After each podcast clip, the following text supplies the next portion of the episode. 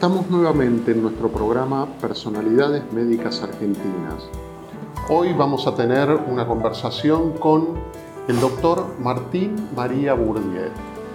Martín es veterano de guerra de Malvinas, es médico psiquiatra y es director del Centro de Salud de las Fuerzas Armadas Veteranos de Malvinas. Tiene una muy interesante historia que vamos a compartir eh, y la primera pregunta que quisiera hacerle a Martín es cómo comienza su vocación médica.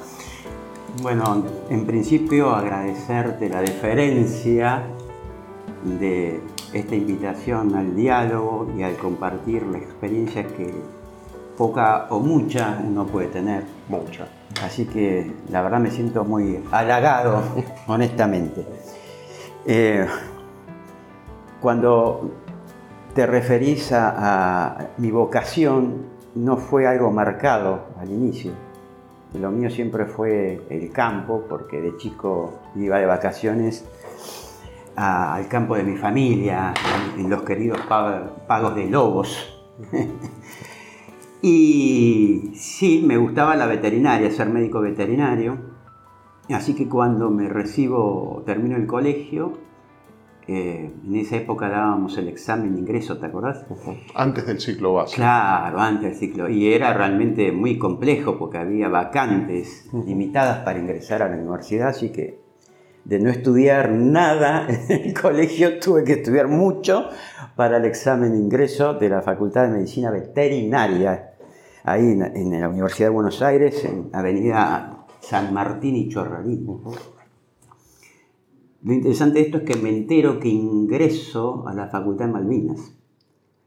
Ahí me avisa mi hermano que me habían notificado que yo había aprobado el examen de ingreso y que, podía ser este, eh, ¿cómo se llama? La carrera. ¿Cuándo haces el servicio militar? Previo a esto. El servicio militar lo hago en el 82 perdón, en el 81, en el 81, porque soy clase 62. La clase 62, servicio militar obligatorio en el año 81. Que lo hago completo, ¿viste? En esa época era prácticamente un año.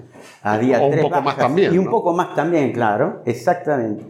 Había tres bajas. La primera baja era muy poquito que se iban, ¿te acordás? Sí, claro. Por ahí se iban 10, una cosa así. De 500. De 500. Y mi servicio militar lo hice en el glorioso Regimiento de Infantería Mecanizado 3, con asiento ahí en la tablada, donde vos también hiciste tu servicio militar. y nos fuimos de baja la gran mayoría en la segunda, que fue casi a fin de año. Así fue. Y entonces, a partir de ahí, vos me preguntaste por mi vocación médica. Médica, sí. Y tengo que caer sí o sí en esta parte de mi historia para, poder contarte.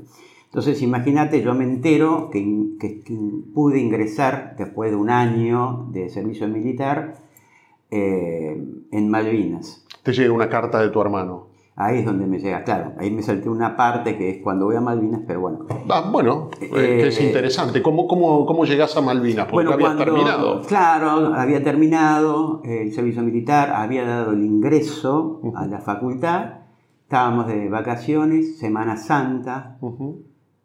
Eh, mm, está la noticia de que se había recuperado las Islas Malvinas un 2 de abril y poco tiempo después, no recuerdo la fecha exacta, pero habrá sido unas dos semanas después o una semana después, se llaman a las clases para la reincorporación, porque estaba la clase 63 que no había tenido instrucción y en cambio la clase 62, que era la mía, habíamos ya salido de baja, ya habíamos culminado la, instrucción y quedaban pocos todavía.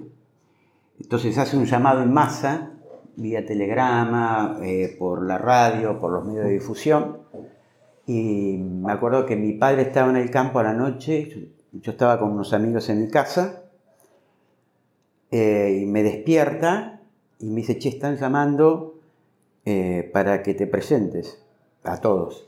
Y me fui al regimiento y me encontré con... O sea, no te llegó la citación, te dijo tu padre y te fuiste solo para allá. Y fui para allá, sí, me llegó él. Y ahí me encontré con compañeros. Entre ellos...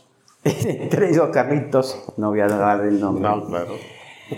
Eh, y bueno, una gran revolución, estaban todos este, muy, con mucho movimiento, regimiento, mucha logística en movimiento, me cortaron el pelo y me dieron el rol de combate, así nomás.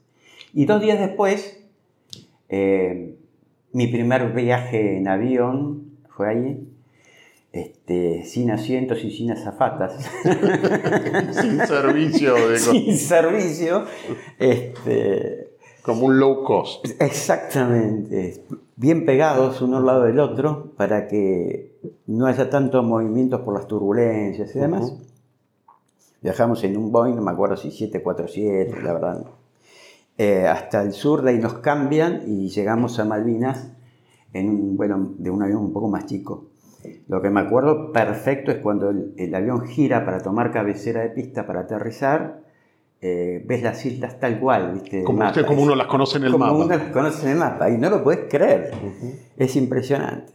Bueno, después viene toda una historia en Malvinas. Que ¿En dónde estuviste en Malvinas? En principio con mi compañía, que es la compañía A del Regimiento de 3, estuve en cabecera de playa, se llama cabecera de playa Puerto Argentino, a unos kilómetros de Puerto Argentino. Y después eh, estuve en, el, en, los combates finales en, en Water Ridge, Monte Tumbledown, toda esa zona. Son las zonas más... Más complicadas. Yo estaba, estábamos al lado de BIM5, ellos contaron la cantidad de, de bombas tierra-tierra que explotaron. Eh, es impresionante. Porque es lo que se llama blande de terreno, te bombardean y bueno, ahí bajan la mano. Durante horas, y horas y horas. horas, y horas sí. Independientemente del bombardeo naval, que eso estuvo desde este, un mes prácticamente todos los días, a las 3 de la mañana, siempre se escuchaba el sonido de los barcos que empezaban boom, boom, y el silbido, y hacíamos apuestas a ver dónde caían. Y escuchaba la explosión de pez. Este, es impresionante cómo uno se acostumbra ¿no? A, a, estas vivencias. Fue una dura experiencia. Sí, sí, sí. Son esas experiencias que claramente te marcan en la vida y no se puede volver atrás. ¿viste? Una vez que pasas una barrera es muy difícil. este, y cada uno lo procesa como puede, digamos. Eh, porque es todo, está la previa, ¿no? Es toda la atención previa de qué va a pasar, qué no va a pasar, hasta que finalmente eh, entendés que, que, que, no hay vuelta atrás, que, que, efectivamente estás en una guerra, eh, es algo inesperado en la vivencia de un sujeto, lo marco por, para explicar, sí. de hecho, lo traumático, ¿no? Y otra cosa difícil en, en, en Malvinas es que es una isla. Lo digo porque aún en fantasía, si uno está en continente, dice, bueno, qué sé yo, me escapo. Y la realidad es que en una isla es como que te tiran ahí y dices, no hay escape posible, ni siquiera en fantasía. Sí. Y como dijo un general en una vuelta de país, la única forma de irse es eh, o ganando con las patitas para adelante. Eh, y es real.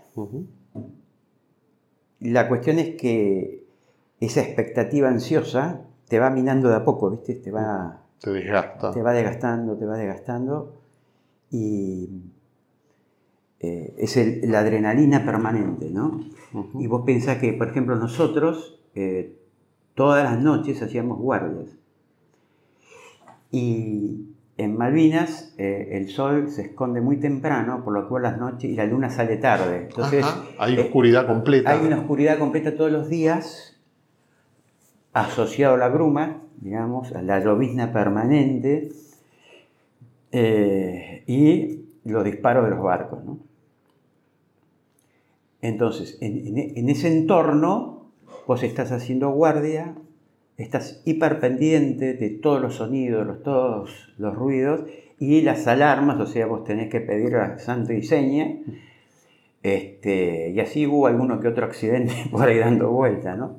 Por equivocaciones. Claro, este, y se hace muy duro porque en el horario que supuestamente uno descansa, no descansa, está atento a la guardia Y por otro lado, durante el día tampoco tenés mucho tiempo de descansar porque siempre hay algo para hacer. ¿Eso es una táctica de guerra que utilizaron los ingleses de desgaste? Sí, de no dejarlos dormir.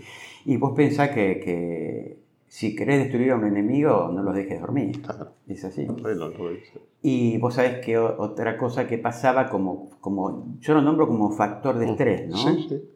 Es que en los pozos de zorros, ahí la tierra es, es- es el, lo llama el, el humus, es muy poquito, Tu- Turba. el- la turba, el humus es muy chiquitito, y después viene arcilla. Ajá. Eh, y debajo de la arcilla piedra, por lo cual hacer pozo de zorro, eh, para el que no sabe y escucha, pues yo a veces me olvido que esto es una entrevista radial, el pozo de zorro es como si fuera una tumba, digamos, cavada en la tierra para protección, es decir, Una trinchera. una trinchera, concretamente. Digo tumba porque tienes espacio, Seis, seis pies. tiene más o menos esa medida. Y como llueve permanentemente, la tierra eh, eh, está mojada permanentemente, el agua absorbe y llega hasta la arcilla. Y por la arcilla, el agua, Sí. como si fuera una cascada, Sí. y llega hasta la piedra, Sí. entonces el agua se acumula, tarda en irse. Como una pileta se forma. Exactamente. Entonces vos estás permanentemente metido en una pileta. No, no a ese nivel, pero sí, está mojado todo el tiempo. Claro. Y afuera llovizna. El frío bajo cero. eh, En pleno invierno. claro, el estado de tensión permanente. Bueno, digamos, esa era la vivencia, ¿no? Y aparte es muy difícil el... el- o sea, ¿cómo, ¿cómo te defendés de un barco teniendo un fal, digamos? Una manera, no hay manera. No hay manera. O sea, ese es el estado de indefensión que, vive el so- que vivió el soldado de tierra ahí. Yo hablo de mi experiencia. y, Sí, sí. ¿no? Entiendo que el piloto vivió otra, este, se- eh, eh, en el que estaba en el Belgrano vivió otra situación. Nosotros vivimos esa en forma permanente. Y como estábamos alejados, eh, era muy difícil que la comida llegara. No es que, que se hacía a propósito, sino simplemente las cocinas de campaña hay que calentarlas y hay que llevar la comida, el rancho, a distancias enormes y pasando por zonas complicadas, por ahí De campos bombardeo. minados, bombardeos, en fin. No era fácil. Entonces, claro, la comida era una vez por día. Y había mucho viento, se comía afuera y era más sopa que otra cosa. Así que- bueno, eso es un poco las anécdotas generales, ¿viste? Eh, digamos, la situación más bien general que uno vive o que yo viví. eh, pocos días de sol, no había muchos días de sol. Y ahí es donde recibíamos cartas y ahí es donde yo me entero Que habías entrado en que- veterinaria. que- y la bronca que me dio, porque mi hermano también entró, que él ya estaba estudiando y yo no. Así que bueno, y hasta que finalmente una noche nos despiertan, nos despiertan, nos avisan en realidad que teníamos que agarrar las municiones y porque nos iban a, a- a movilizar a otro sector. Después me entero que por un oficial de inteligencia que lo que estaba ocurriendo es que ya estaban los combates finales y que al regimiento eh, teníamos que darle apoyo a un sector del regimiento 7 que estaba muy comprometido en las alturas. Este, entonces despliegan a mi compañía y claro, yo en mi pozo de zorro con un- mi compañero de pozo teníamos eh, municiones, una caja de municiones. Pesan una tonelada. Sí, claro. Entonces, si vas a caminar, no sabes hasta dónde. Municiones que eran balas de fal. Son las balas de fal, correcto, en un cajón. Eso pesa muchísimo. Entonces, eh, caminar con las municiones a campo traviesa en el medio de un combate es dificilísimo. Entonces, nos avisan que dejemos las municiones, que ellos nos llevan, la- ellos, o sea, la logística, vía allí transportado, nos iban a alcanzar las municiones eh, donde nosotros fuéramos, bien al frente de combate. Por lo cual todos fuimos con eh, cuatro cargadores en la cintura y uno puesto en, en el, En el fal. En el fal, sí. De noche, por supuesto, como corresponde, sin ver nada. eh. Lloviendo, había nevado muchísimo, me acuerdo. Los camiones en un momento no pueden circular por el frío, patinan. Entonces eh, dicen que nos van a llevar las cosas por el transportado, que no nos preocupemos y marchamos. Bueno, y ahí se transforma. ¿Te acuerdas? Hay una serie llamada Combate. Sí, claro. Bueno, así. Eh, así empieza, digamos, el combate, porque los aviones... Casi cuerpo a cuerpo. Casi cuerpo a cuerpo. Los aviones pasaban rasantes y empezaban a bombardear. Yo me acuerdo un jefe de sección de, de antiaéreas, que mientras nosotros caminábamos en columna, decían, ven, esos son soldados valientes, saben que van al muere y no les importa. Y pobre, yo lo que me acuerdo de esto es que cae un avión, los bombardea y los vuela en pedazos. Eh, y así la historia, ¿viste? Y termina la guerra. Y llegamos a, No, porque eso recién empezaba. Ah, son tres días de combate. Sí, son muchas anécdotas. Digo, pero hubo una situación después de, enfrentamiento, efectivamente. A mí me salva la vida un cordobés. Porque uno se hace el oído del silbido de los, de los cañones de... Entonces vos tenés tu tiempo ahí, vos sabés cuándo, dónde fue el disparo, cuánto tarda en llegar y demás. Es algo automático, ¿viste? Como instintivo. Lo prendes. Pero eh, después el mortero eh, tierra, eh, que, estaban disparando los ingleses cambió el sonido, es otra cosa. Yo no estaba acostumbrado de cordobés, sí. Y es él en que en un momento determinado me empuja, me tira este, y caen tres bombas este, de mortero pesadísimas que hacen carácteres, eh, creo que eran de tres metros de diámetro, me cayeron tres en triángulo. Este, claro, él estaba acostumbrado porque ya había entrado en combate y ya sabía de qué se trataba. Y nosotros recibimos, bueno, esa noche fuego de artillería este, toda la noche y a la mañana tuvimos que bajar de una ladera, cruzar el, arroyo este, Water Ridge y de ahí ir al monte de enfrente para ayudar a tomar a, la gente del 7 que había quedado encerrada, digamos.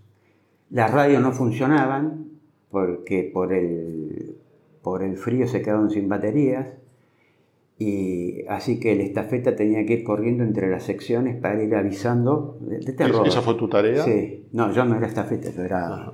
soldado. no, era sí, tenía el FAL, era jefe de tirador.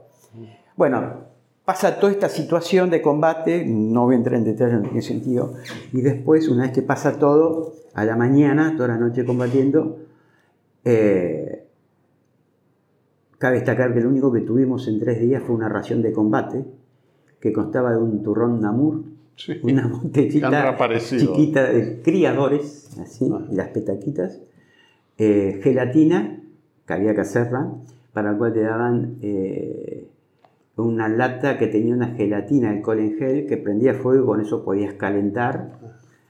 Este, y no me acuerdo qué otra cosa, tiene un chocolate, eso para tres días.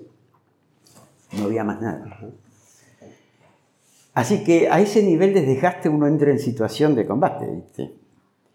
Y, y remeda mucho eh, eh, el combate lo que son las noches de Navidad, ¿viste? Con todos los fuegos artificiales. cada Navidad es un momento difícil para un veterano. Para un veterano de guerra, tal cual. Navidad, Año Nuevo. Por eso lo cuento. Este, y las luces de bengalas, las, luces de, las, las, bengalas que se prendían blancas iluminaban todo. ¿Esas las tiraban ustedes o no, los ingleses? No, no, ellos tiraban y nosotros estuvimos en el medio de, la artillería de ellos y la propia. Porque llega un momento que eh, no sabían que nosotros estábamos ahí, en realidad pensaron que ya nos habían matado a todos, esa es la verdad. Este, y empezaron a disparar con lo que tenían al sector donde se supone ya no estábamos, ¿entendés? Y, y los ingleses respondían, así que nosotros quedamos bajo fuego de artillería cruzada. O sea, propia y, ajena. Claro. Y bueno, en el, en el repliegue es, lo que se llama punto de reunión, en un lugar determinado, nos juntamos y cuento todo esto en realidad para llegar a un punto, que mi vocación era... Veterinario hasta Veterinaria. Entonces, es un poco larga la respuesta. Y me acuerdo que yo le pedí a, un oficial, eh, a Rodríguez, al Chuli, que por favor me dejara ir a buscar este, heridos, ¿viste? Y me, lo negó. Eh, pero se lo pedí como insistente, hasta el final se recalentó y me dijo, andá sentate ahí. Claro, yo lo entiendo, me iba a permitir que perder a un hombre. Un hombre más. Claro, este, pero eso vos sabés que me quedó regrabado. Siempre lo cuento por eso, con el tiempo me di cuenta, ¿no? Como deuda pendiente, ir a buscar herido, digamos, ¿no? Y bueno, vuelta de Malvinas, lo que implica el regreso. Y Lo que fue, ¿no? Sí, lo que fue eh, difícil. O sea, yo. ¿Se brindó algún tipo de atención en esos años? Mira, eh, a ver, ¿cómo explicarte esto? Médico psiquiátrica, digo, ¿no? En, en realidad,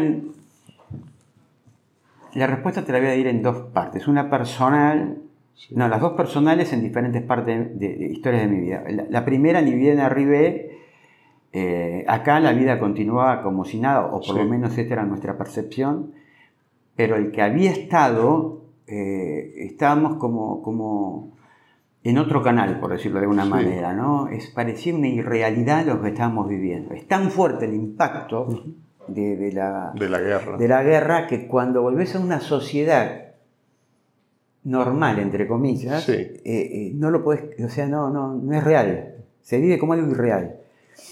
No puedes entender cómo todo sigue igual, ¿viste? Y los que sufrieron realmente son eh, nuestros padres, hermanos, amigos, ¿viste? Ni te digo los que perdieron sus seres queridos Claro. y demás, que no, no tuvieron la posibilidad de enterrarlos, todo un capítulo aparte.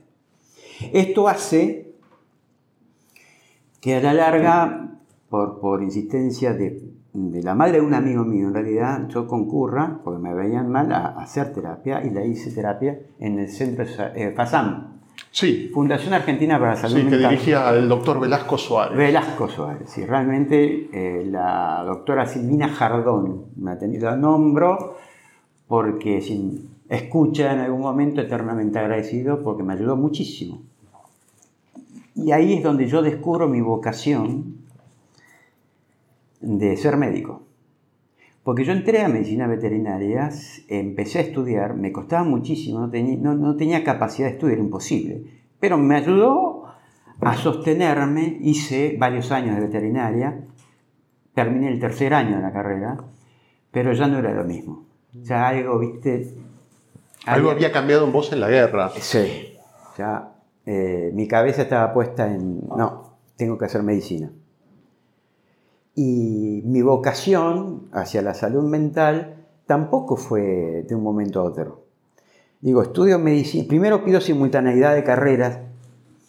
A ver qué te reconocían, qué, qué materias. Sí, y en realidad hubiera ganado más tiempo si entraba directamente. que, que con la simultaneidad. sí, pedí más, perdí más tiempo pidiendo la simultaneidad que Si arrancabas con anatomía Y claro, y histología. sí. Y aparte por lo que me reconocieron, poco y nada, bueno, son experiencias que, viste, Uno aprende al posterior. sí. Bueno, eh, hago la carrera de medicina en- y luego viene eh, la especialidad. Y en la especialidad lo que hago fue, en principio, neurocirugía en el Hospital Militar Central. Esta es otra historia para contar, porque yo ahí no dije que era veterano de guerra. Y esto te lo comento por la- porque había o hay, capaz que no tanto hoy por hoy, la sociedad al veterano de guerra lo toma como loquito, entre comillas. Sí, hay un prejuicio. Hay cierto, pa- o sea, y yo ah, in- in- internamente tenía miedo si yo en el hospital militar decía que era veterano, que no me quisieran incorporar por estos... Por esta razón. Sí. Eh, O sea que y- rendiste el examen, eh, ingresaste como, ingresé, cualquier hijo de vecino. Y en la entrevista, el que era el jefe de personal, Mayor Zulios, me pregunta si había hecho el servicio militar. Le digo, sí. ¿Qué clase sos? Y me mira. Y Malvinas me pregunta como diciendo, sí, le digo. Y se queda helado. Perdón, me dice. Sí, sí.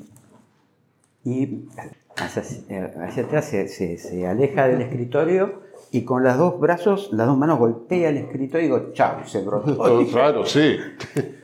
Y se enojó. ¿Cómo no dice que es veterano de guerra? Usted no tendría que haber dado el ingreso. No, sabe. tarde. Bueno, haberlo sabido. Este, bueno, hice un pequeño paso por... por No, pero no era lo tuyo. No, pero algo buscaba en la cabeza. Evidentemente Sí. quería entender la locura, ¿viste? A ver si... Había, sí, había un destino que te estaba esperando, Eh, eh, evidentemente. calculo que sí. Yo siempre digo que uno va buscando como si fuera el agua que corre entre las piedras, ¿viste? Y va haciendo camino hasta que finalmente encuentra. Y así que termino en el glorioso hospital este, de clínicas José de San Martín. Haciendo- Ahí es donde haces tu formación como médico psiquiatra. Hago mi formación como médico psiquiatra. Y terminada mi formación, tampoco, muy interesante, tampoco dije ahí que era veterano de guerra. Ajá. ¿Por qué? Porque como un veterano de guerra va, a ser psiquiatra. psiquiatría, claro. Claro, este está loco. Y lo que me pasó a mí, le pasó también a un inglés que estudió psicología, que, Con el que estuviste en contacto hace Sí. poco. que él tampoco, porque de hecho después tuvo un problema. El, el que es actor de Campos Sí, Minados. Es, es actor de Campos Minados. Ah, lo, lo vi, sí. Porque no, lo, no le querían dejar estudiar justamente porque era veterano. Sí, creo que lo dice en la obra de teatro, Sí, ¿no? Sí, Maravillosa obra. espectacular. Espectacular. Muy bien. La realidad es que hago mi especialidad, termino mi especialidad y vuelvo al Hospital Militar Central porque no me habían querido dejar ir. Y cuando ingreso nuevamente, eh, el mayor suyo dice, mira, ahora no es tan fácil por una cuestión de edad, vamos a tener que pedir autorizaciones y la única forma de ingresar es haciendo la carrera de oficiales. Chao, dije. ¿Y quién me da la autorización? En ese entonces estaba el general Balsa. Sí. Y me dice el general Balsa. Bueno, ¿qué hice? Lo fui a ver al general Balsa. En persona. En persona, sin, sin cita previa, nada. Me mandé. Golpeaste. Entro al edificio del Estado Mayor y divina la secretaria me dice, sí, el señor. Bueno, vengo a verlo al general Valls. Me mira, ¿viste? ¿Por qué motivo? bueno, te la resumo. Eh, en ese entonces él no estaba, le conté la historia, divina, me puso en contacto, no recuerdo los nombres. Este, finalmente... eh, Ingresás a la escuela de oficiales. A hacer la escuela de oficiales, que tampoco dije que era veterano ahí, este, pero se enteran. Sí. Eh, y bueno, termino como oficial, como Sí. egreso como Como- oficial, y termino ahí en el Hospital Militar de Campo de Mayo.